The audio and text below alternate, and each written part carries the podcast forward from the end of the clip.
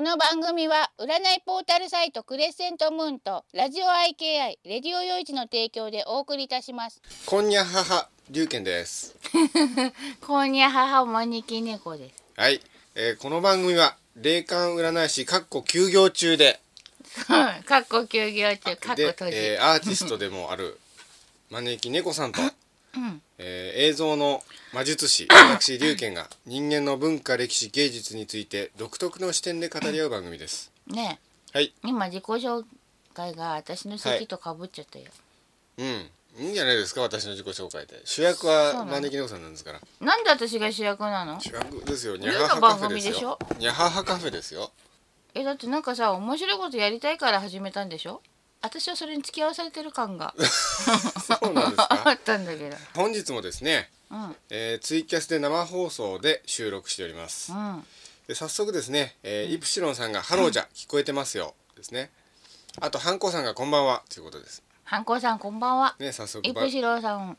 こんばんは、うん、あハローじゃだハロやーっぱじりあゃの深夜は結構あの聞いてくれる人多いですよね。みんな何やってんの夜中に明日もあるんじゃないの、このぐらいの時間が一番聞いてくれる人多いんじゃないです か。そうなんだ夜,、ん夜更かしうん、あ北王子ルサンチンさんが「こんばんは」あとマナちゃんが「こんばんは北おじさんこんばんはまなちゃんさんこんばんは」素晴らしいですね。北おじさんもこんな時間に何やってらっしゃるの明日お仕事ではないのですか、まあみんなインターネットやってる人たちはみんな夜型が多いんですえよ。でもさこれさ、絶対あれだよね修学旅行とかの、ん夜みんなが喋っててすんげえ眠くなってんのに、うんあの後面白かったんだよって言われるのが嫌で、頑張って付き合ってる感じだよあーそれね。ありますね。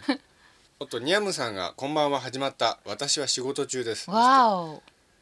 すごいねこんな時間に働いて、あとこんな人もいますよ。マナちゃんが12時で夜更かしはないでしょう。12時は夜更かしのうちに入らないんですよ。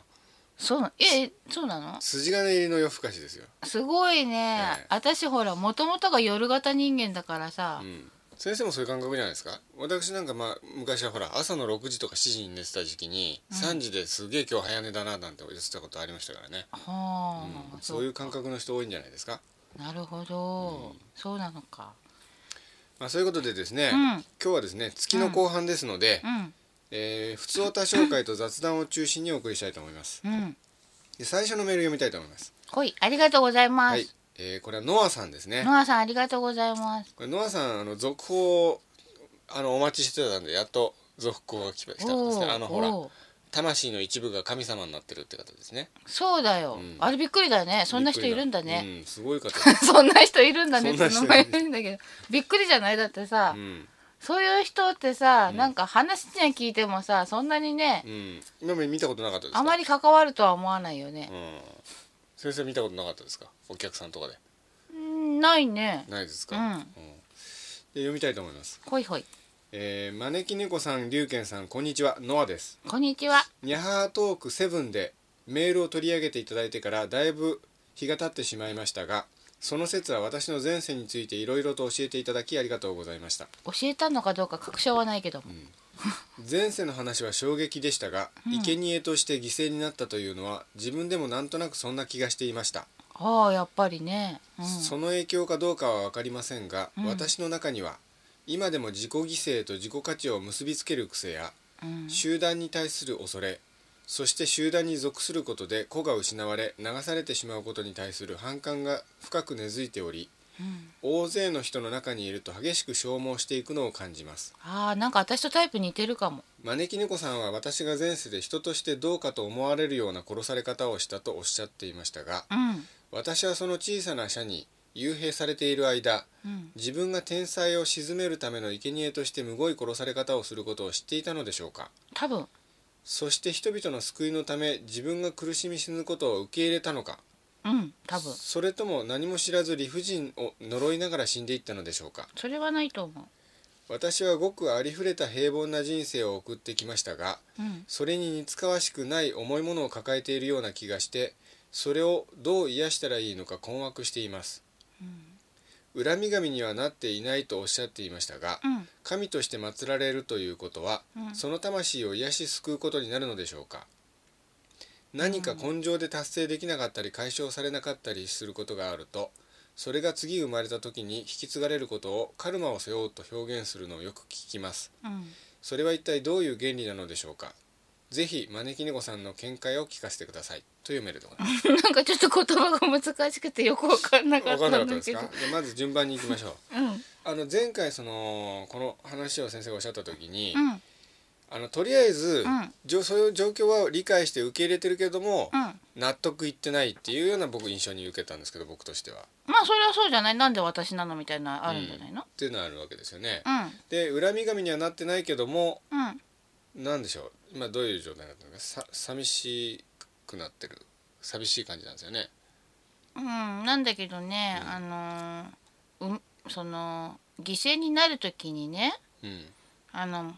もうちょっと穏やかなうんやり方でもよかったんじゃないかなっていう気がするんだよね。ああうん、かなり苦しいやり方で。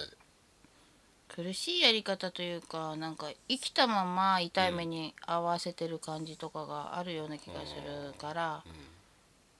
なんだろう多分生きたまま寝かせてうん心臓に杭を打つとかそういうさうんうん昔の生贄の儀式って結構ひどいじゃない。うんああいう感じの、うんうん、だったような気がする、んあの人柱みたいにさ生き埋めみたいな感じじゃなかったと思うんだよね、なんかもうちょっと痛い思いとかもしたような気がする、あもうこの人やっぱ生き埋めにはなってるんだ生き埋めにはなってる。生き埋めにはなってんだけど、んその後なんか、あのいつまでうもんちょっとした隙間があるとさいつまでも死にきれなかったりするんじゃないかと思って一回掘り起こされたら、うん本当に死にきれてなくて、うんでなんかとどめを刺されてんのかなああそうですか。うん、やっぱさあの大体生き埋めになったらさうん砂の土の重みとかで死んじゃっててもいいんだけどなんか心配になっちゃったんじゃないのかな、苦しんでるのが。ああで多分お身内の人だと思うけど、うん。ちゃんともう楽になってるかどうかを見たかったんだと思うんだけどじゃあそれは帰ってよかった不幸中の幸いと思いたかったんだろうけど本人にしてみるとそれが心の痛手になっちゃったんじゃないのかな。ううーん、そうだねんいやー想像するだけでなんか悲惨ですねうんしかもその、埋められる前っていうのが、なんかあの異形の形にしないといけなかったみたいなのなんかはい、五体満足のその形で入れるんじゃなくて、な何かそのそこら辺の地域の宗教なのかわかんないけどなんかか考え方があってそれに合わせてなんかまあ手の先とか切られたりとかさなんかしたんだと思うんだよ痛い目に遭ってるの生きてる間に。んで埋められてでもさやっぱさちょっとぐらい出血が多いぐらいじゃ死なないじゃん。うんうん、うん、そうですねうん、それにもしかしたらそこの土はさ重くないような質でさうんちょっと欠けたぐらいじゃ死ななかったのかもしれないじゃん。それで多分身内の人がうんうんすぐ死ねないんじゃ苦しくてかわいそうだろうと思ったんだと思うんだけど、いっそとどめを刺してあげた方が楽になっていいに違いないとその人は多分思ったんだと思うの、うん優しさのつもりだったんだと思うんだろうけど、やられた本人としてはさ、うんなんか一瞬だけど助けに来てくれたと思っちゃったのかもしれないんだけど、うんうんその身内が自分にとどめを刺したっていうのがショックだったみたいで、まあ、まだ判断が分かんなかったんだと思うんだよね。おいくつぐらいだったんですかねうーんまあ嫁入り前の人子供だったと思うよ、 10代前半とかですかねだと思う、うん、でも生贄のこととかは多分村で前例があったんだと思うのその集落で、でなんとなくこんなことされて殺されるんだろうぐらいの覚悟はしてたんだけど思った以上に苦しかったんじゃないのかなうんうん、それで神とその後神として祀られてその祀られたことによってうんちょっとは癒されてるんですかうん、なんだけどさ、ええやっぱ時代とともにその信仰心がなくなってくじゃない。うんで何の祠だっけみたいになってっちゃうじゃない。うんここにずっと気になる石があるんだけどこれなんだろうとか言ってよく見たら同祖人だったとかって結構ない、うんあなんか多分そんな風に見捨てられてちょっと寂しい思いをしてるんじゃないのかな。まあちょっと古い町並みだとちょろちょろちょろちょろ見かけますけどそれもできた時はそれぞそうそれ一つ一つ理由があってできたんでしょうもんねそうそうそうですかそうなのよだからできた時はそうやって災害が収まってよかったみたいな、そんな風になってさらねそうですねでその自分たちがやってしまったっていう罪悪感もあるからさ、うん一生懸命お祭りするじゃない。うで自分の子供たちの代にもんうん本当だったらお前たちと同じぐらいの年頃の子が犠牲になってんだぞみたいなことを教えて祭るじゃない。うんうんでその後さ下の代下の代ってなっていくうちに災害も起こらなかったりして平和慣れしてくるとさ、うんそんな時代があったのも忘れてあれ何の祠かわかんないけどお祭りしてるよねみたいになってきたりしてさうんうんで最後の一人が忘れちゃったらもうそれっきりみたいなね、やっぱほら山で生活するより里に降りた方が行きやすいとかもあってさうんそこのぶね集落から人が離れてく場合もあるじゃない、うんそうするともう分かんなくなっちゃうよねうんうんなるほどそうそうそんな感じでどんどんどんどんねほっうんぽっとかれる方向に行っちゃってう、んで寂しい感じうんじゃあその祀られたばかりの時は若干魂は癒されたけれどもうん全然今は元の木阿弥になってしまったっていう感じですかね。いやそんなもんだと思ってるからうん恨んだりはしてないのよ、うやっぱり村を捨てて出てく人の心境もわかるし本当は捨てたくなくて何度も振り向きながらさ、うん旅立って行ったりするんだろうから、うん引っ越してくっていうかね、してくんだろうからうんそういうのを静かに見守りながらさうんうんまた自分をねうんなんか置いていいってしまうのねみんなみたいなその村のために自分が犠牲になって守ったのに、うんその守ってるはずの村をさうん捨てていってしまうっていうのはちょっと寂しいものじゃない、うんせっかく守ってるのにさ、うんそれでですね、うん最後にそのカルマを背負背負うっていうのをよく聞きますけど、うんそれは一体どういう原理なのでしょうか招き猫さんの見解をお聞かせくださいってことそですけ そどこら辺がよくわかんないんだけど、まあとにかくカルマっていうのはあるわけですよね、うん前世の持ってきたものを根性でっていううん一回一回リセットじゃないわけですからうねん、カルマっていうのはさなんとなくだけど、自分で追ってくるんじゃないのかなうんじゃあこういうノアさんみたいなのはカルマとは言わないんですか追わされた感じですもんね追わされた感じでもそれを追うかどうかって選択できんじゃないのあ自分でうんだってさ、なんかやっちゃったらさ、埋め合わせしたいと思わないうん、うんそうですね償いたいとかさ、ごめんなさいで済まないようなことをしちゃったって気がついた時にさ、あの人のためならもう今今後何か手伝えることがあったら何でもやるわぐらいに思ったりとかさうんなんかこうね悪かったと思う分のなんか償いしたくなったりするじゃん。それにみんなの犠牲になったっていうのは、うんそれは徳を高めたことになると思うから、罪ではないじゃう、なんいそうですよねだから多分これ、うんカルマって言われてるものとはまた違うもので、この時に自分がやり損ねたこととか、うんこんなこと本当はしたかったとかそういうことに対する執着は結構すごいんじゃないかなうん、うんで魂のかけらが今バラバラなのを一緒にしたいっていうのはやっぱり生まれ変わってそれもやっぱりその一つですかね、うん、かもしんないし。うん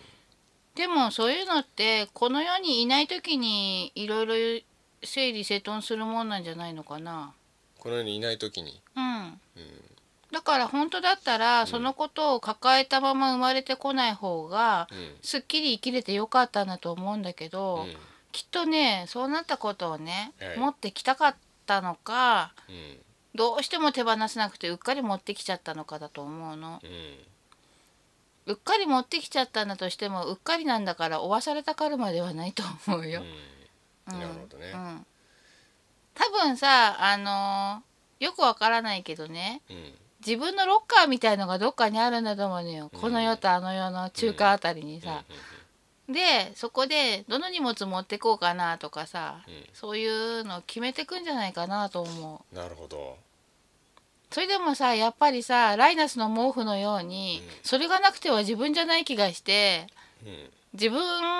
の何かが失われる気がして持ってなきゃ気が済まないぐらいのものっていうのがきっとあって、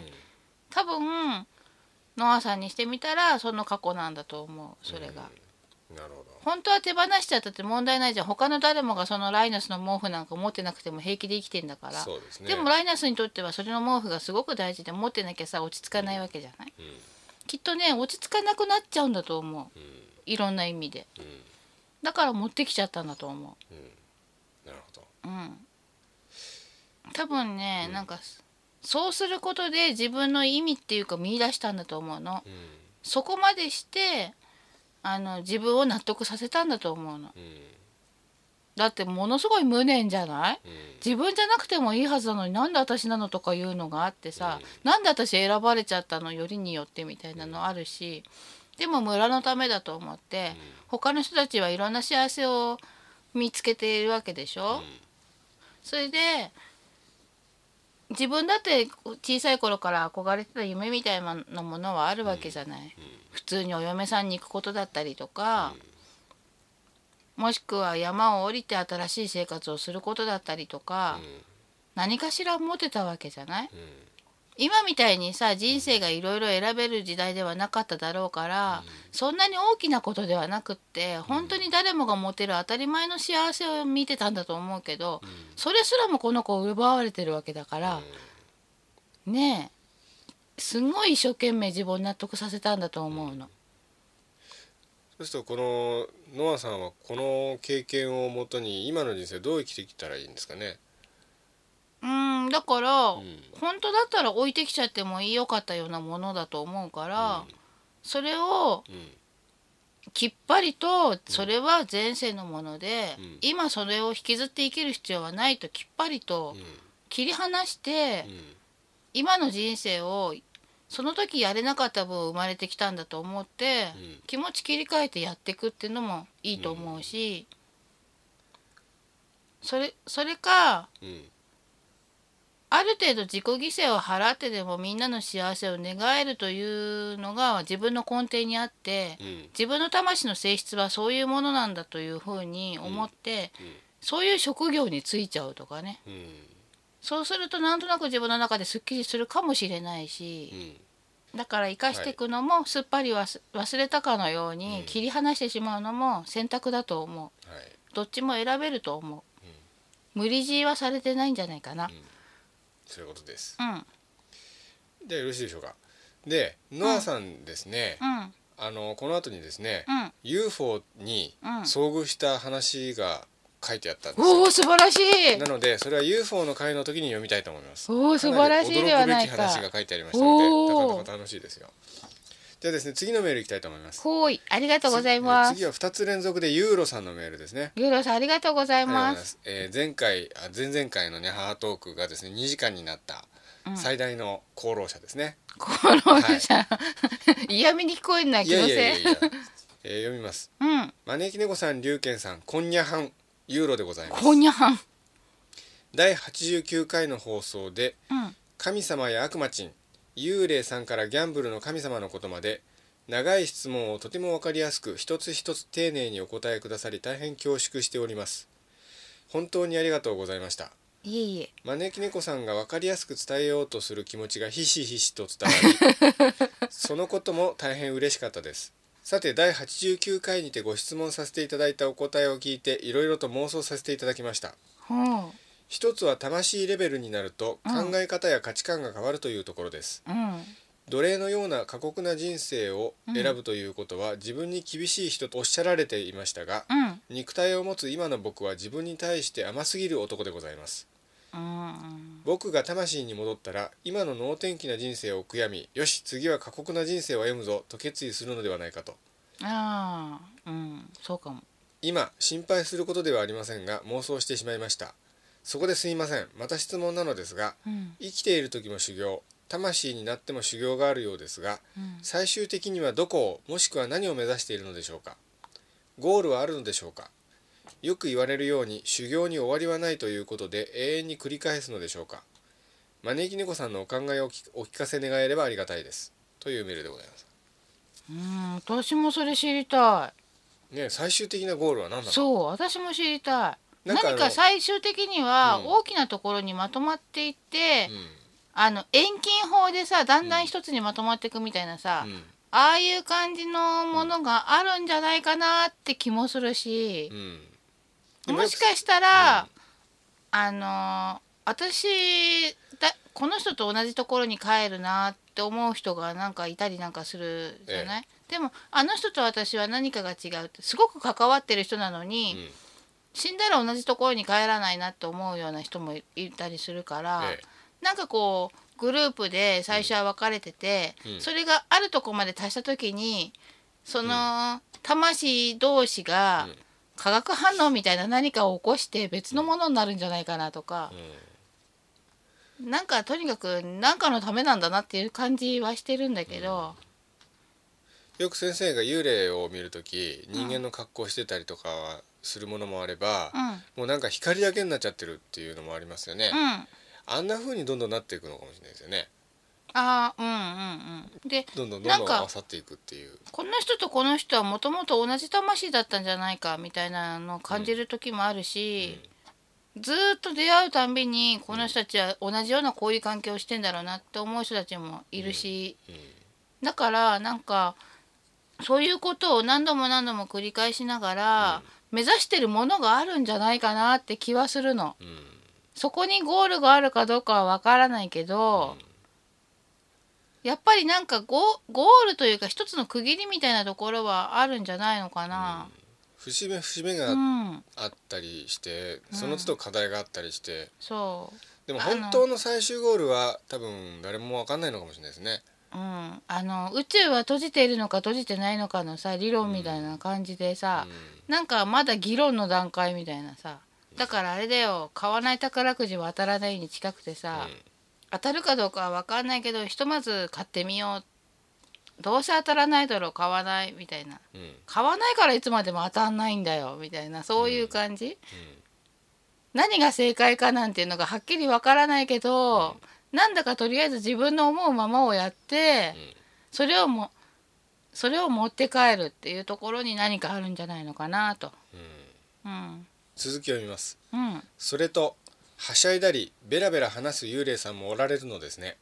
そうねいるいる。送る方の能力受ける方の能力のお話は納得ですうん、幽霊さんの話となると怖い話が多く明るい幽霊さんの話は出ませんので、幽霊さんといえば暗いイメージしかありませんでしたうん、聞く方も怖い話を期待いたしますし最後に質問させていただいたギャンブルの神様は投資という行為はギャンブル的な側面もありますのでお聞きしたかったのですうん、拝聴させていただきまた妄想したのですがうん、調子よく財産を増やしていた頃は、ひょっとして天才と今思えば典型的な天狗野郎でお調子者でございましたギャンブルの神様がそばにいて、このバカを勝たせてやったらどうするのかと考え勝たせてくれたのではないでしょうか、しかしせっかく勝たせてやったのに何ら人の役にも立たずダメダメアウトと愛想をつかされたのではないでしょうかもしもしそうならギャンブルの神様どうかお許しを調子に乗って浮かれておりました反省しておりますもう一度チャンスをお与えくださいいかめついな。 つでも我が家に遊びに来ていただいて結構です我が家は長期滞在が可能ですどこからでもお入りください貧乏神様暗く落ち込みうじうじした時期もありましたが今は貧乏の中でも幸せを感じ周りの人たちにも感謝し貧乏ライフを楽しめる域にまで達しましたありがとうございました近頃は暖かくなり外は春満開でございますそろそろお出かけになられてはと思いますがまだご滞在なされま すか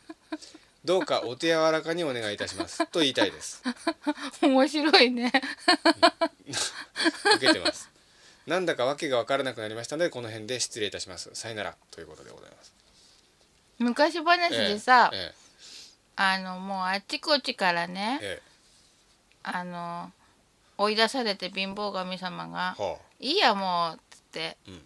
行くとこがなくてもうあちこちでいじめられてるわけよ貧乏神あっち行けみたいなあ、え一人寂しく貧乏神様はどうせわしは嫌われもんじゃって泣いてたら、えうんいいよいいよどうせうちはね、ものすごい貧乏でこれ以上貧乏したってねそこなそこを尽きてるから、ん大丈夫大丈夫おいでっつって、呼んだ夫婦老夫婦がいたのうん確か老夫婦だったと思うんだけど、いたのそれで、いろいろね、まあ、せっかく来たんだからって、うんこれしかないけどもみたいな作業を出したりとか、まあこれしかないけどもってボロ布をせめて座布団の代わりにみたいなうん自分たちは直に床に座ってんのにさ出したりして、ちゃんとお客様待遇をこれしかないけどもみたいな感じでやってたのう。んでしばらくしたら、うんあのなんか眠くなってしまったのみたいな感じになってう、んでどうぞどうぞお休みくださいみたいな感じになってね、で気がついたら、うんそこにはなんかものすごいうんなんかあの財産が残ってたんだってほう貧乏神様じゃなくてほうで何なんえですかあれは本当は福の神様だったんだみたいな話があー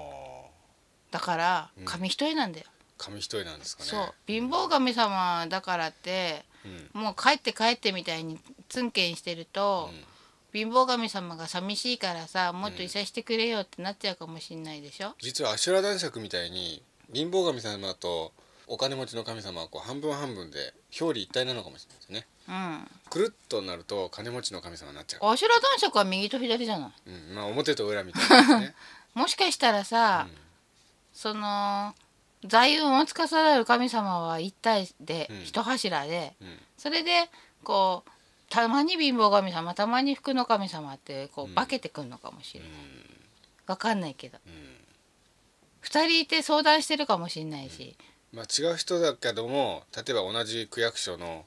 隣のコーナーとかそのぐらい近いかもしれないですよね、うん会議とかしてるかもしれないしね、そうですね何人もいてねうん、そういうことです、だからあんまりねあのどっちの神様に来てほしいみたいにやらなくてういいと思ん、なるほどう。うん、勉強になります じゃあ次のメール読みたいと思います、うんこれはハンコさんですねあんこさんありがとうございます。はい、このハンコさんですね、うん前回の古代日本史の収録の直前に来たメールですねこれ、ありがとうございます。えー、龍賢さん招き猫さんこんにゃははこんにゃはは。前回の今までで一番長い収録とても楽しかったですこれ前々回 ですね89回のにゃははトークエイトですねああたくさんのリスナーさんの話や質問があって充実した回でした、ー、うん、お話ししていただいた毎回願い事が叶ったかのように感謝して書くおまじないのこと忘れないようにメモしてしまいましたそしてほぼ毎日放送を聞き直してますうん、この叶ったかのように書く行為はやっていてとても楽しくなりますねうん、ああだったらこうだったらと想像がいろいろ広がって妄想と言っても過言ではありません、この願いが叶うようにうん努力を人の倍していこうと思いますうん、まだ具体的にどうしたらいいかはっきりしていないのですがうん。何かアドバイスや応援の言葉がありましたらよろしくお願いいたします、それがいろいろやっていこうと思う気持ちが大事で、うんそれでいろいろやっていこうまずはこれからやっていこうみたいになってくるとどんどんどんどん具体化していくでしょ、うん叶ったかのように書く文章ももっともっと具体化していくじゃない、うんそうなってくると本当にだんだん確信に近くなってって、うん叶ってくるのよ、うんだんだんその息よって感じいい調子ですねそういい調子ですようん続けますうんまたまた収録当日に飛び入れで投稿させていただきましたあでもこれは月の後半に読まれるのでしょうかそうです これね収録の後に気がついたんですよこれあらららら前回じゃあ次のメールを見たいと思いますこれにゃ太郎さんですねにゃ太郎さんありがとうございありがとうございまますす招き猫先生龍賢様こんにゃははこんにゃはは新学期が始まりましたね始まりました大きなランドセルを背負ったピカピカの1年生はなんだか可愛らしいですねうん招き猫先生龍賢様は何か新たにスタートされたことなどはございましたでしょうかにゃ太郎はにゃはは学校の2年生になれたかなというにゃはは学校、なんかスタートされたことありますかスタートしたことはないかあななんか勉強始めたじゃないですかあーでも別に新しくってわけでもないあそうのなんかですなか続けますうん龍賢様ありがとうございます待望の歴史シリーズが始まりワクワクしております待望だったんだ招き猫先生の古の人たちからのリーディングと龍賢様の鋭い洞察力とても楽しみにしておりますもしかすると長編シリーズとなるのでしょうかなりますよねなるんじゃないかなこれから表の歴史と裏の歴史 さらにまだまだ謎とされている事柄についてニャハハカフェにて検証をお願いいたします歴史の教科書が研究と新たな発見によりだんだん変わっていく中でニャハハカフェがグローバルスタンダードとなる新しい歴史の教科書を作っていきましょう、歴史はなんだかロマンを感じますうん以前招き猫先生がお猿様から徳川を何か感じられるとおっしゃっておられましたがうんこんな関係がございますがいかがでしょうかうん江戸城の裏鬼門を守っている比叡神社がございます、うん比叡神社は江戸の総鎮守としてうん存在していてうん徳川幕府からあ熱い崇敬を受けていましたうん御祭神は大山、えー、杭の神大地の神様ですうんまた山王さんと呼ばれたりします神仏分離以前は山王権現様をお祭りされて比叡山ゆかりの山の神様ですうん徳川の菩提所である東京の上野にあります東映山寛永寺と関わりがあります、うんえー比叡神社の比叡は比叡山の比叡と同じです、江戸は天海宗匠が宗教的な町づくりをされたと言われ幕府の霊的な守りを固めるために京都の鬼門を守る比叡山から江戸城の東北方面に東叡山として配置して比叡山の地主神である山王権現様に裏鬼門の守護をしていただいているようです徳川幕府は比叡山の武神仏を江戸の守りの中枢としてとても重要としていたしていたようです、そして比叡山の神様のお使いとしてお猿様がいらっしゃいますうん東京の赤坂赤坂にもございますうん比叡神社にもお猿様の像がございますさて徳川とお猿様はどのような関係があるのでしょうそういえばたまに東京にお猿様がどこからか脱走なんていうニュースもあったり何かのメッセージだったりするのかなというメールああそうかもね、うんそうやって思うどうでしょう徳川家康と猿の関係とわかんないけど、ええなんか今のところ読んでる時に、うんああ呪術かけたんだって感じしたからなああじゃあ天海総将がなんか呪術をかけたんですか天海さんってあれあれなんでしょ、お坊さんなんでしそうょですよ陰陽師みたいな人のイメージがあるようん何のために呪術をかけたんですかねん同じ時代じゃないかもしれないしうん比叡山の神様のお使いで猿がいるお猿さんがいるっていうそれはなんか言われがあるんじゃないのそうですか実際にはお猿さんって感じはしないけどうも、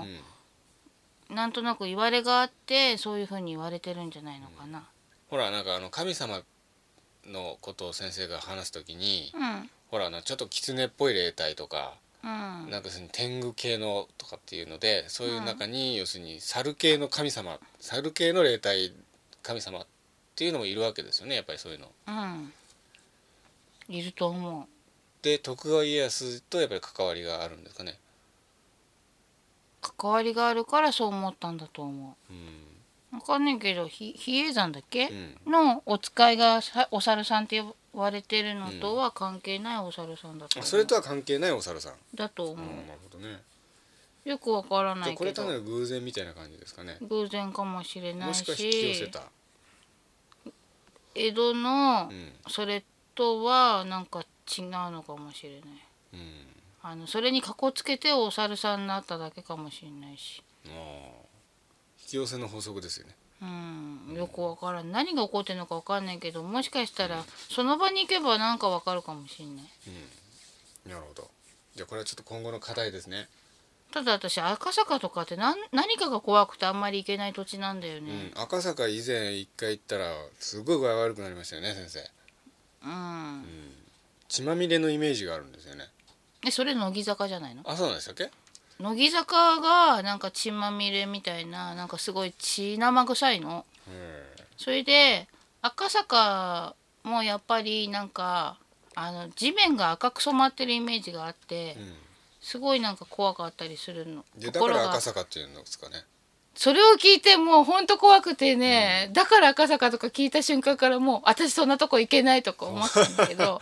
本当にそうなのうんわかんないですそね。なんか怖いじゃん怖いの怖いです私ね怖い話嫌いなんだよ、まあじゃあ気を取り直して次のメねール赤読みた坂いの本当の由来は何なのなんでしょうじゃあ今度調べておきますよ、ねもみじで赤かったとかじゃ ないねな血で赤いとかやだよすごいやそうでだ、すね怖いじゃんまあでもね、えー実際に、はいまあ坂道ではないけども、うんなんか地面がうんと赤く血の赤で染まってるような、うん血の赤だからどす黒っていうかさ茶色っていうかなんつうの、うんあのほらね固まったうん血のりみたいな、うんうん出てすぐの血じゃなくて、ちょっと経ったぐらいのなんか古くなった血の色みたいな色で、こう赤いような感じがところどころあるの、うんい怖いですね一面じゃないってあたりがリアルじゃないうんまだらなんですねそう真っ赤だったらなんかただイメージなんだろうなって感じなのにさ、なんか私さっきから心臓のあたりが苦しいんだけどなんでだろなんででしょうわかんないな大ん丈夫かそのそのさっきのお猿さんの話聞いてる時に、うんこの耳のこの辺の顎の付け根っていうかなんか痛くなって心臓のあたりがキューってうあイプシロンさんがですねあ茜が群青していたので赤坂になったようですあよかったイプシロンさんありがとうございます、もこうれで怖くないもんねええそうですねよかったですねう、ん、うん、でもなんかちょっと心臓がキューってしてんだなんでだろなんだろううんう赤坂の呪いですか なんで呪ってんのじゃあ次のメール読みたいと思いますうんこれはねさとりさんですねさとりさんなんか名前聞くの久しぶりじゃないあそうですねありがとうござあいますすあとこれともう一個ありますんで、うんえー、招き猫先生龍賢さんご無沙汰しておりますさごと無り沙です汰しております一昨日と今朝の2回にわたりうん招き猫先生と龍賢さんの夢を見ましたおおえー一昨日の夢はうんお二人のオフィスと思われるような場所で の夢今朝は招き猫先生のご尊母を一緒に訪問した夢でしたご尊母って誰お母様のことですねあうちの母ちゃんええうんまあ、それだけしか書いてないですけどほうでそれはさておきうんニャハートーク8のアートヒロさんからのお便りをお伺いして、うん気になったことがありましたのでお便りさせていただきます、うん アートヒロさんは、うん笑いながら命綱をつけず崖か崖から飛び降りる方を選択したいなぜならそちらの方が面白そうだからですとお話しされていましたが、うん僭越ながら人人生の先輩の私がアドバイスするならやっぱり命綱は絶対にあった方が良いです、 私もそう思うえー笑い事じゃないかそうですねなんか思わず笑っちゃった私は今30代後半に差し掛かったところですがうん10代20代は今よりも毎日が賭けのような人生を送っていましたあそして2回ほどかなり落ちましたうん落ちてから思ったのは命綱はあった方が良かったであったりもっと安全な道をたどればよかったという後悔 でした今は零細企業を経営しており毎日リスクばっかりの人生ですうん少しでも楽になりたいと思いながら生活していますうん確かに失敗できるのは若い頃だけなのでうん人生経験の意味でもリスクを取ることは良いことかもしれません、また私自身も失敗したことでそれまでにはない広い視野を得ることになったのかもしれませんうんしかし絶対に後悔することになりそれはそれで想像を絶するような痛みを伴いますそうかもね招き猫先生がお話しされていた通り、セイラとベッキーの幸せ度合いは相対的な問題という議論はありますが個人としては痛みを伴いますうん私の会社はようやく最近非常に大手の企業と1000万単位で直接契約を取れるところまで来ましたおおそれでも毎月の社員への給与支払いのプレッシャーと引き続き新規の案件獲得社員とのコミュニケーションに日々頭を悩ませる毎日を送っていますうん私は性格上どうしてもサラリーマンを続けることができず今の会社を設立しましたができるのなら普通の人生を送るのが一番楽で楽しいと思う時もありますうんこれわかりますよやっぱりわかるけどもも遅れないからこうなったんだよね、うん、従業員がいた頃はね給料日のために鬱になってましたからね 本当にあのプレッシャーよくまあ10年やってたなと思いますよ、うん、今はなんか結構ほら従業員いなくなっちゃって楽ですけどやってた頃はもう毎日毎月毎月プレッシャーの中でもでもこの人生しかないと思ってましたけど実際にそのプレッシャーから解き放たれてみるとまた戻るのって嫌ですねうん嫌になっちゃいますねうん、でうんも私もそうだけどさすごい後悔するのようん、うん後でさもっと安全な道あったはずだとか、あそこで早まらなければとかさすごい後悔するんだけど、でもよくよく考えてうん反省したけども、うんやっぱりでも私あの時ああして私らしかったなって思うんだよねなんか他の人生多分私らしくなかったなみたいな、うん自分なりの選択ちゃんとしたからいいことにしちゃおうみたいな、多分ねどんなに頑張ってうん安全な道取ろうと思っても、いざという時守りに入るのかお前って自分に言っちゃって、多分選択できないんだよね安全な道を。なんかそういう性分というかさ多分だからねうんうんやっぱ反省は反省として選べないんじゃないかな。ちなみにあの悟りさんのメール読んで僕しみじみ思ったんですけどうん、じゃなくてその悟りさんのメールもらう前にしみじみちょっと思ってたことがあったんですけど、うん、あのアートヒロさんに対するアドバイスうん、要するに命綱つけずに飛び込むっていうアドバイスうん。あれって割とあの死後の世界とか生まれ変わりとかを信じてない人から見たらとんでもないこと言ってることになりますよね。とんでもないこと言ったよ。うんんだけどでも先生は別に先生がアドバイスをしてるんじゃなくてあなたは生まれる前にそういうふうなことを想定してましたよってただ教えただけなんですよね。そうだと思ううよ。ん、だけどあの世とか要するに死後の世界とか生まれ変わりを信じてない人にとってみたらそんなねことを言って鵜呑みにして本当にそれを実行したらどうすんだっていうとんでもないことを言ってることになりますよね。言ったなりの気持ちはちゃんと示してると思うけど。うん、うん、まあそんな感じでですねうん。次のメールはアートヒロさんですね。アートヒロさん、はい噂のアートヒロさん、、はい、そのアートヒロさんはいい感じのバトンタッチだね。そうな んですよアートヒロさんはうんどう決断したかっていうことですうね、ん。えーこんばんは毎度お世話になっておりますアートヒロですこちらもお世話になっております。毎回興味そそるテーマのお話の配信や第89回にておたお便りを読んでいただき誠にありがとうございますうん。第90回目の放送を拝聴していて古代の日本史に大変興味を感じましたまたうんまたそう想像を絶するような予期せぬ出来事を生まれる前に予定してきたらしいというお話に一瞬は怖いなと感じましたが未来は自らが切り開くものと考えてハッピーだと思えるような人生を作り上げていこうと思いましたうん。まあ仮にどん底に落ちたとしてそこにずっととどまろうという意思は全くありませんからそこを見た後は上り上がるだけと腹をくくって山の頂上を目指していこうと思いますでもね、打撃が大きいと気持ちばかりでなかなか上がれないんだよ ね。ねそこら辺もしっかり覚悟した方がいいと思う。そうですねうん嫌なこと言うようだけど、現実だから。うん、うん別にね、そういう夢とか希望とかを壊すつもりはないけども、え現実はやっぱり厳しくてどっかに叩きつけられたら、自分の意思とは裏腹に体動かないじゃないえ痛みで、うんそういうのが現実だからさうん多分そういうのを悟りさんは味わったからうん後悔してんだよ、 うん、選んだことに後悔しない自信があるんであればう、んうん頑張ってくださいとうん思ううんだけどまあ未来は自らが切り開くものと考えてハッピーだと思えるような人生をつきあ作り上げていこうと思いましたっていうのは、わからないけどでも命綱がついてないって言ってる意味は、うん下手すると自殺に追い込まれるほどのうん打撃を受けるかもしれないよってことだからね、うそれでもんうんぜ絶対に自殺を選ばずに、うん這い上がる何があっても生き続けるっていう方向を選べる自信があるんであればうんやっぱり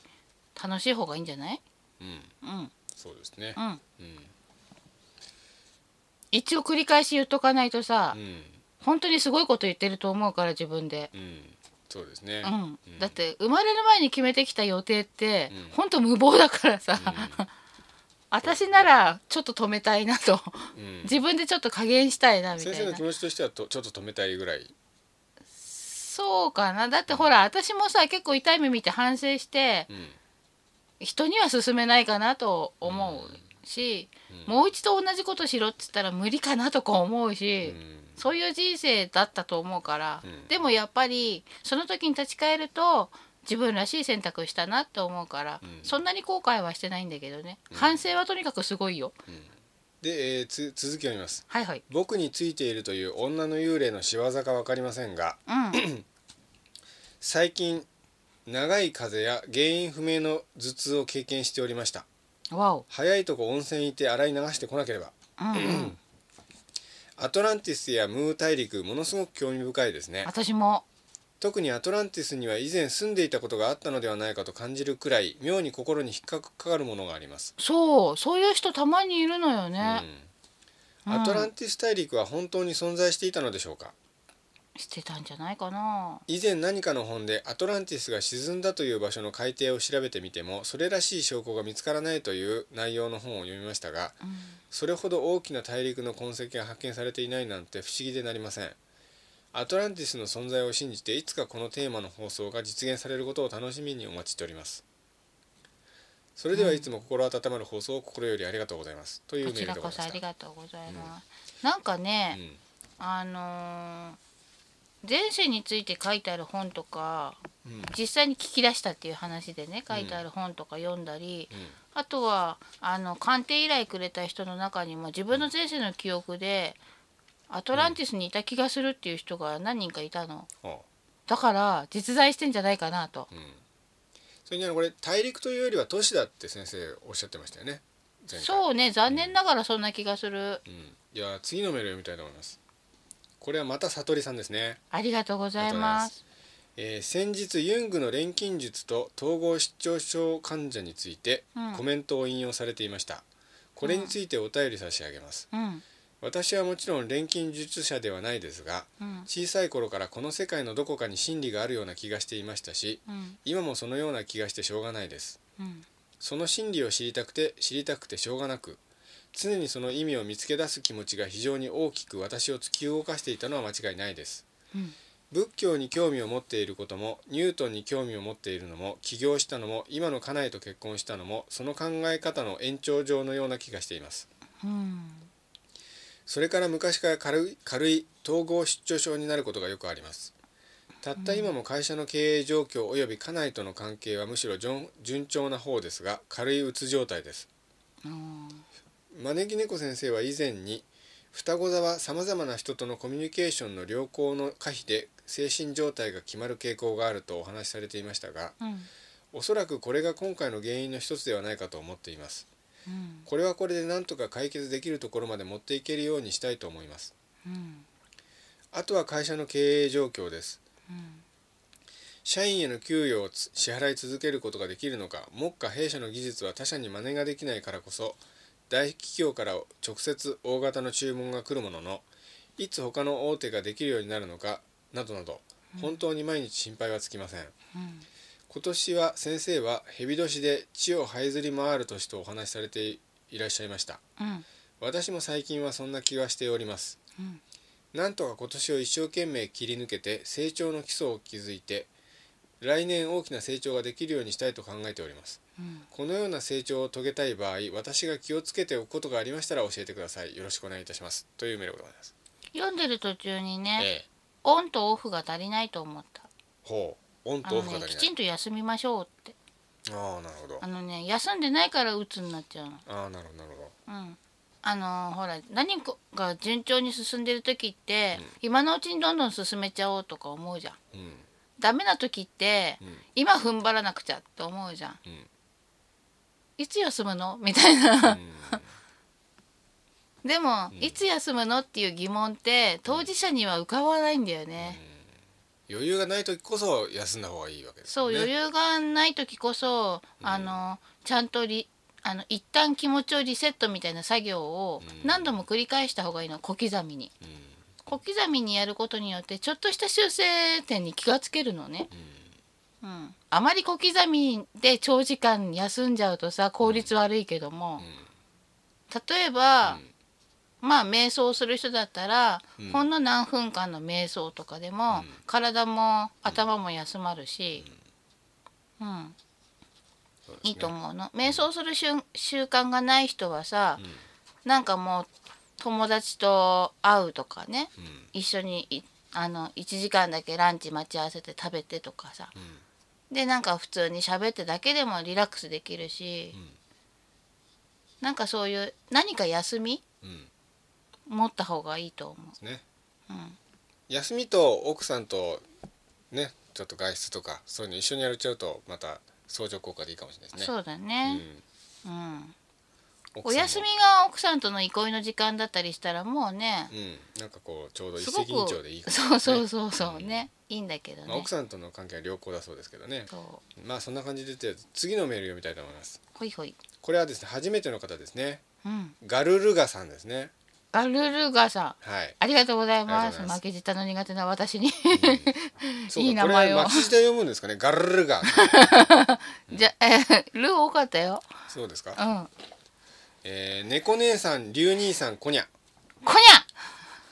いつも楽しく拝聴しておりますありがとうございます早速ですが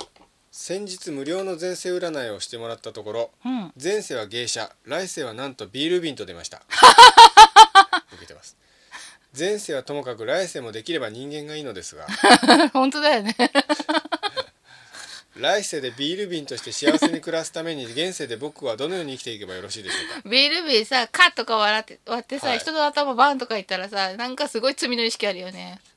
は自分の意した裏腹にさヤンキーな兄ちゃんがさうん自分をカッと割ってさうんバシッと誰かの頭殴ったとかあ言加って担したさみたいにねね自分のお腹にはその人の血がとか言ったらさすごいなんかそうです ね両親どがめちゃうよねでどうしましょ大丈夫だよビール瓶に生まれ変わるなんてないよう不真面目ですけど一応本名を見てでアドバイスあげますかえやっぱビール瓶ですとかやっぱりビール瓶ですとか そういうことをう、ん、この人はね前世はね、うん私塾っていうんだっけあの幕末の塾みたいな思思想家とかを育てるようなはいはい私塾うんはいはいはいそういうところで、えあの師匠の教えが分かりづらい出来の悪い人たちにいろいろ教えてあげるお世話係みたいな兄貴分みたいなそんな感じの人だったえの。ほであの思想運動みたいなのんで亡くなってるんだけどうほうえなんか殺されるみたいな感じですかね殺されたんだか慌てて崖から滑ったんだかわかんないけ どもまあとにかくそういうどさくさの時にねうん亡くなってしまってるの。ほでも志を高く持ったまま亡くなってうてほ今回もだからその志高いのを頑張って通したかったんだと思うんだよねそれでなんか生まれてきてるからなんかそういう感じの関わってることしてるといいんだなと思うんだけどそれでううんあとはねあのーすごくお世話になった人がいてその人に恩返しをしようと思ったから同じ時代に今生まれてるのねほそんな感じの方とももう知り合ってるんだったらううんまあよかったねだけど、これから知り合うかもしれないからねうんいろいろ自分の幅をさ広げておけばさどんな形であ出会うか分かんないけど、必要なことにご期待に応えられていいよね、だから私に見えるのでは芸者さんではない、 そうですかうで来世はビール瓶ん、に大世は分からないわかんないこですか根性の生き方次第じゃないまのあ要はあの大体自分が大世ごビール瓶に生まれたいと思っちゃうかもしんないじゃん、うん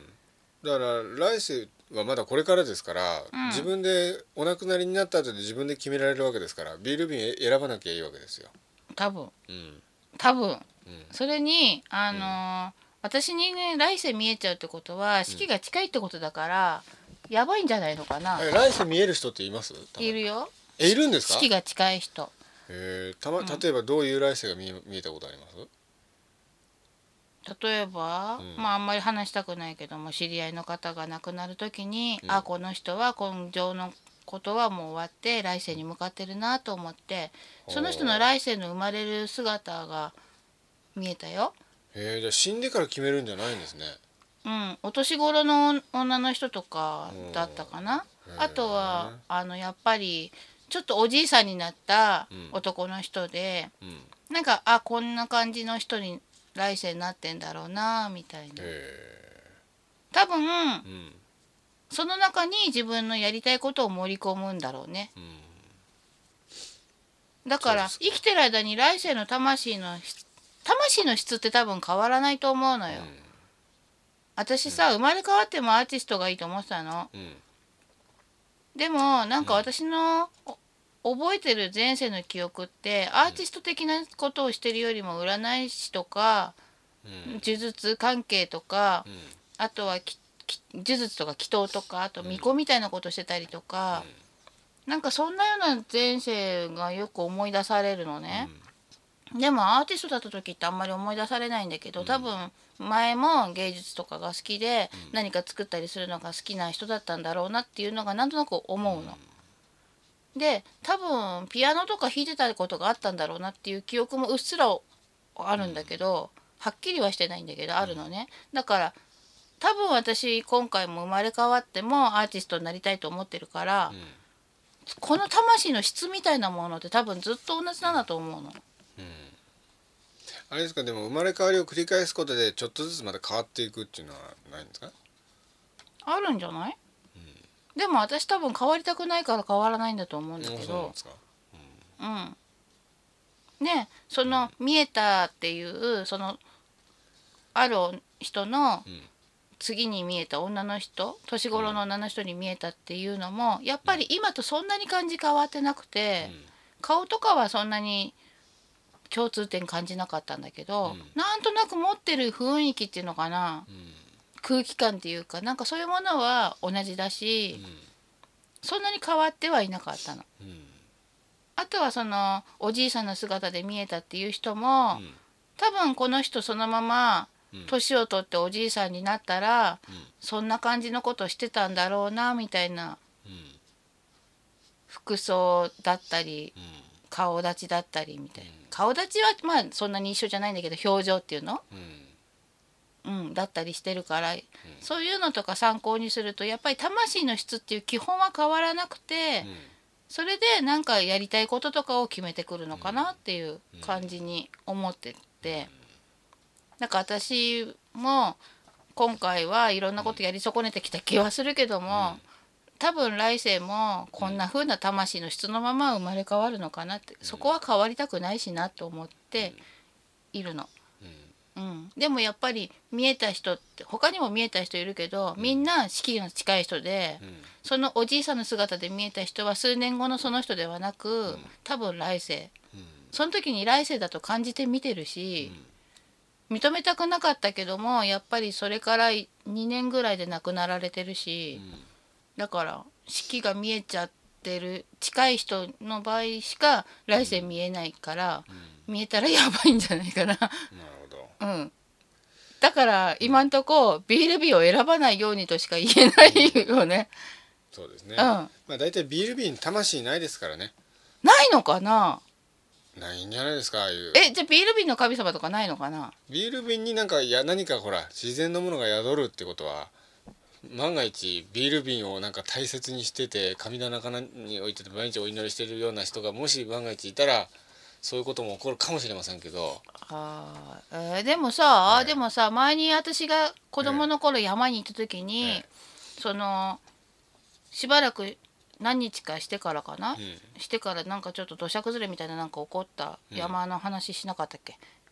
前なんのか番組だそれでその時に石がきれいで持って帰りたいんだけどえ連れてかないでって言われたっていう話しなかったっえけ、えいやしたような気はしますけど、まあいいやそのそういうのがあって、うんその時に感じたあの石のあれはあれは魂だよね石の、うんうんう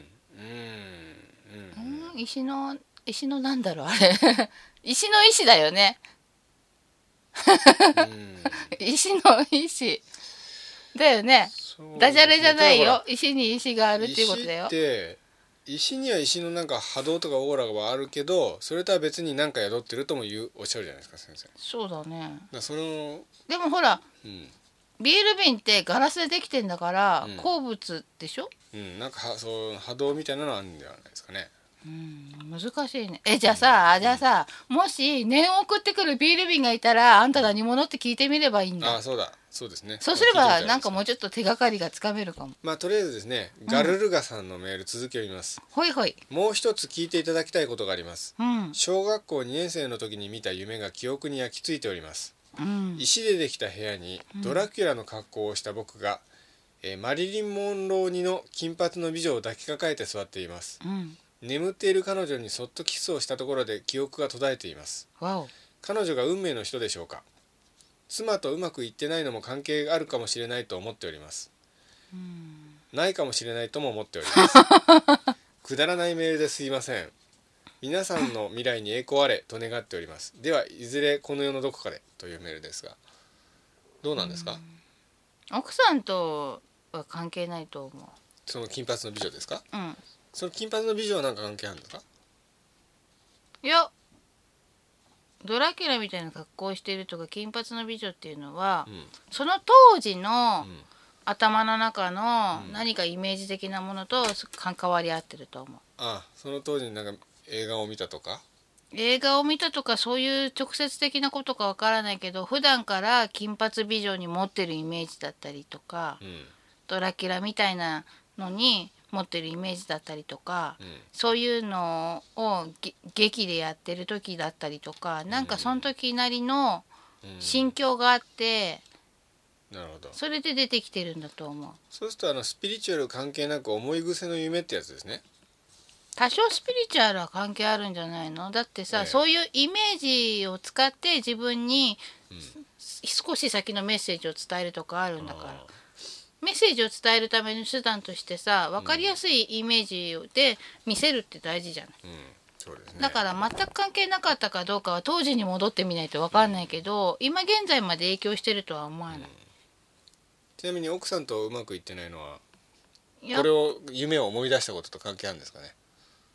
いやー何か言い訳を考えたかったんじゃないのそうですかなんかほらなんかええ人間の左脳って常に言い訳考えてるらしいよ、ああなるほど、うん、なんかねうんあのなんでそう思ったんですかとか聞かれると、うん何か根拠を作りたくて一生懸命フル回転するらしいよ。うんなるほどなるほどそれありますねうん、うんだから多あ分れでしょあのー誰かに暗示をかけて、うんあなたは明日外す午後3時になったら胸のボタンを全部外すっていうふうに暗示をかけて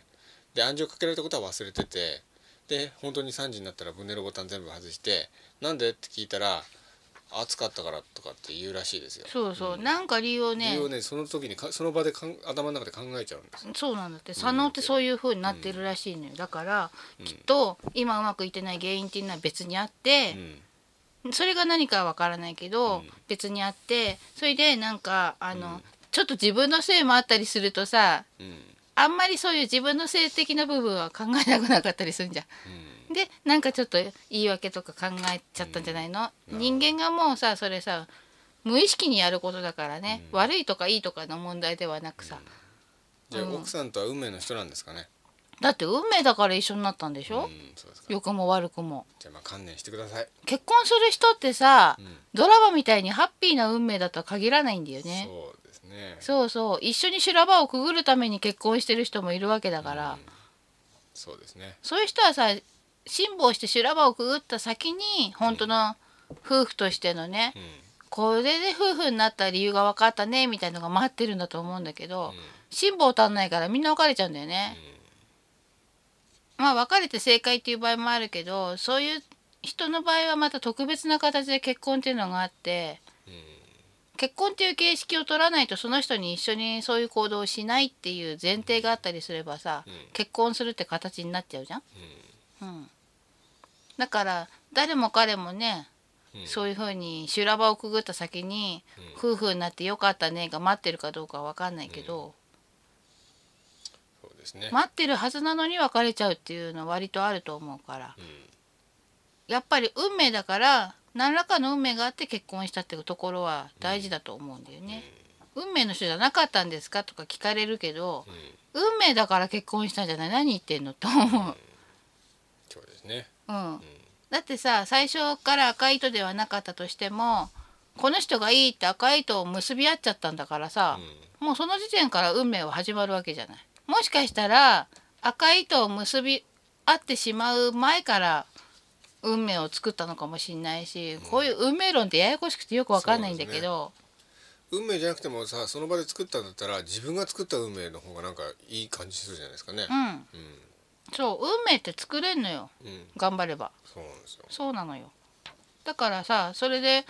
ね今更始まったものを今更運命じゃなかったとか言うのおかしいんだよおかしいですね、運命論ってほんとねほじくるときりなくて、うん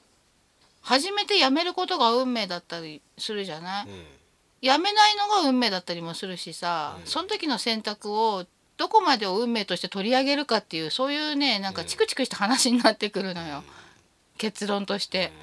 うんですねそうそれが運命かどうかって考えるの結構バカバカしい話だと思そうですね、うんそういうことですううんじゃあ次のメール読みたいと思います来いこちらはですねまたにゃ太郎さんですねにゃ太郎さん、はいありがとうございますえー、招き猫先生龍賢様こんにゃははこんにゃはは前回も内容盛りだくさん聞き応え十分でとっても勉強になりました これあの前々回のことですね前々回はいあの長い長かったやつですねあー二元中継も大変面白かったですあーあれねなんか本番でいきなりさ「はいはい」って言ってとか言うから何それって感じ あの時パッと思いついたんですよねいきなりテンション上げて「はいはい」とか言えないようんえー龍賢様の編集も素晴らしかったですよ毎回凝っていて楽しいです桜の季節ですねこの時だけの自然からの贈り物、桜並木が果てしなく続く幻想的な桜色のトンネルの中を歩いていると心が優しくなるような幸せな感じになります、うん不思議ですねうん出会いと別れの節目をちょうど彩る心にそして記憶に残しておくなんだかとても大切なキーワードになっているように思いますうんえーさて今回はニャハハカフェ放送100回記念ということで考えてみましたうん今回のテーマがニャハハカフェ100回記念は何やったらいいかということね、うんというわけで猫の耳のコーナー、はい突然うんえーおそらくこのペースだと9月最初あたりの収録になるのでしょうかそうかということで24時間ラジオ「ん愛はニャハハを救う」愛がにゃははを救ってくれてはいるよ今の段階で、うんででもさにゃははを救ったところで何になるので100回記念「うんニャハハは地球を救う」さらにもっともっと世界も宇宙もみんなみんな救っちゃうよスペシャルそれはいいねできたらもう名前はすごいですね、うんそれは私の一番の願いだもの、うん企画の一つとして、ニャハハグッズの販売や、招き猫先生の作品招き猫先生に見立ててもらったパワーストーンやグッズ招き猫先生が色紙などにその人に感じたお言葉を書き絵なども書き入れたりしたものなどは一生の宝物になると思いますああそれ売ったことあるようん、昔路上で売ってたんですよね。そうえーお会いしたことがある人いたらなんか笑っちゃういたねいててラジオ聞いてたらすごいですよね。すごい。いよね何年前の話ですか。もうだいぶ前だよ学生の頃だもん前とか。まあ年が私ほら法あ営合宿してんだからさ十六歳ですから三年後のこと ですね。そうはい未来の話してどうするの、わけわかんないよで、えー、龍賢監督の作品などなどの販販売をするという企あー間に合わない画。売ねるものないですからね。えー売上の一部は募金したりまたは映画の資金ロケの資金に使いましょうという感じなんていかがでしょうかそれはもうねね、うんいいねうんなんてまたまた思いつきで書いてしまいましたすいませんまた何か思いつきましたらお便りします継続は力なり100回も続けることは大変な努力があることと思いますこれからも招き猫先生龍賢様がお元気でそしてみんなに元気を与え続ける番組が続きますようにそれではまたまた待って待ってお まけおまけ世の世の中にはとても素晴らしい言葉で溢れているのですねこんなお言葉がありました、マうんマザー・テレスさんのお言葉あ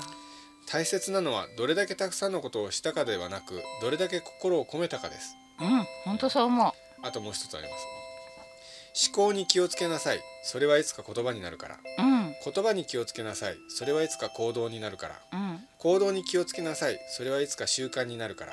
習慣に気をつけなさいそれはいつか性格になるからうん性格に気をつけなさいそれはいつか運命になるからということでうんうんすそういう本ことで当すにその通りでそのす。通りです。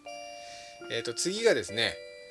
えーこれもね、にゃ太郎さんもう一もう一個送ってきてくれました。なたろうさん、アイディアマンだね。うん。すごい100。100回記念の回またまた考えてみました。ありがとうございます。第1回から今までの回を振り返ってあんな回があったなとか思いついたこと補足情報などを入れながら質問寄り道などなど何でもありのアルティメットニャハーカフェアルティメット。題して第1回 UNC 大会を開催なんてまたまた思いつきで書いてしまいました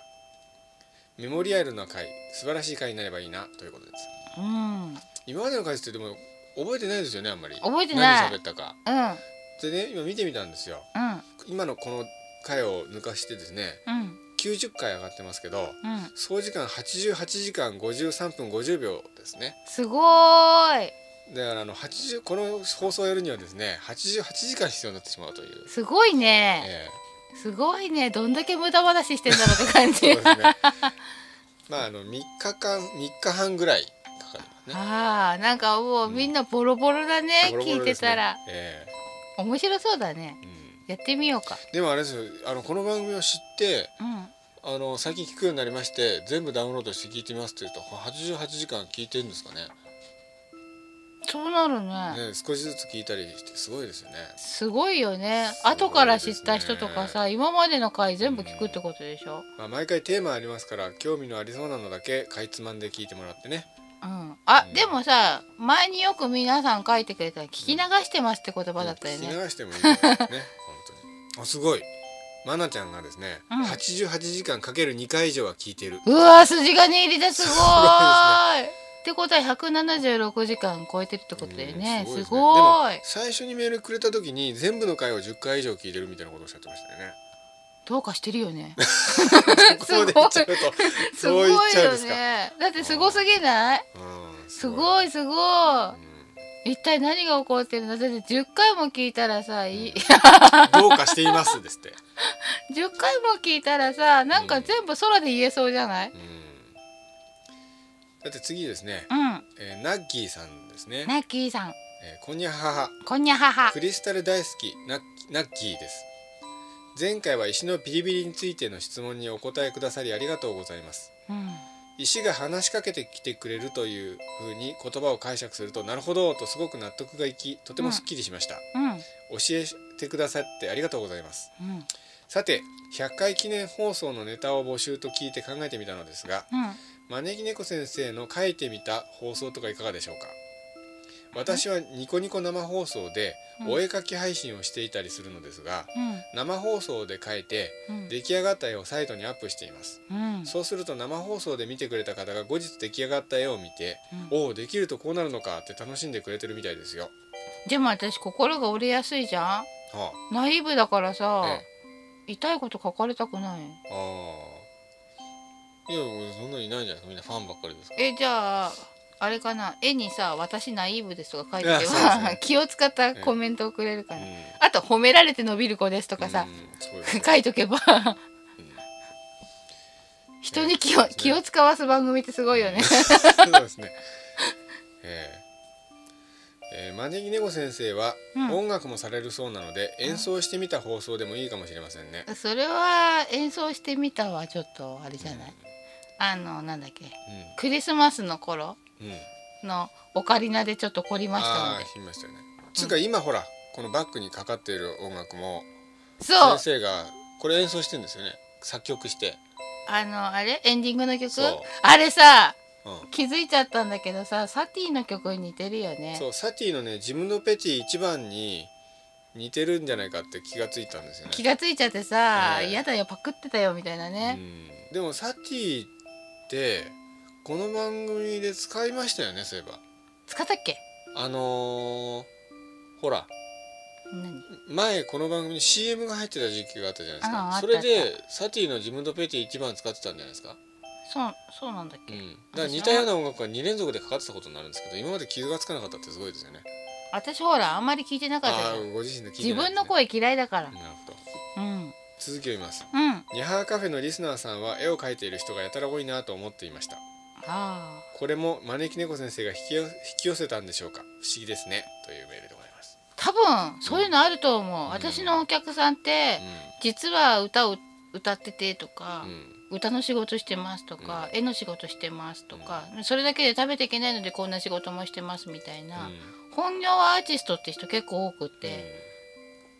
引き寄せてんのかなとか思う時ある。とりあえずそんな感じでですねう、ん、うん、えー猫の耳のコーナーはこの3つですね提案、どうですか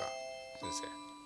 なんかあれだよね募金活動はでもしたいよね、生うんそうですねでもそのの前にこっちに募金くれって気もするよねそうですねなんか映画の資金とか行き詰まっちゃうもんねうんそうですね、うん、まあそんな感じでですね、うん、えーそろそろまあ時間も長くなってきましたんでですね、えーうんまた次回ということではい先生何か言い残したことないですかね今日は、うん、なんかね、え比叡神社の話になってからがちょっと気になってしょうがないーあ具合が悪くなったのはどうですか具合が悪くなったのは今んとこなんかかろうじて平気っつうかかろうじて喋れるし苦しいけどあららうぐーって感じじゃないしでもそれ比叡神社がきっかけでだとそれしかな思いうだから行ってみたらいいかなと思う行ったらもっとひどくなったりとかしないですかそうかななんか気にならないうん、うん、ななんでそんな風になっちゃったそうのかなんでそう気にりますねなんなんでって、うんにゃ太郎さんが「すいません」って謝ってますよ比い叡や神社謝のるようなことではなく、いや謝るなんかことじゃないなんか多分メッセージだと思うメッセージうんななんか伝えたいことあるんですかねんかあるんじゃないのかななんかさいろいろ面白おかしく本が出てるからそこに対して言いたいのかもしれなあいあなるしほどうんまあ歴史シリーズでこう古代日本史からし次第にこう現代に近づいていきますからいつかやるでしょうね、そうそうその間になんかちょっとずつさなんかし現地に行ったりとかできればさうん現地に行けばわかるって結構あるからねそういうことで、うんお相手は龍賢と招き猫でしたそれでは皆さんまたこの地球のどこかでお会いいたしましょうまたまたまたまたこの番組は占いポータルサイトクレセントムーンとラディオ IKI レディオイチの提供でお送りいたしました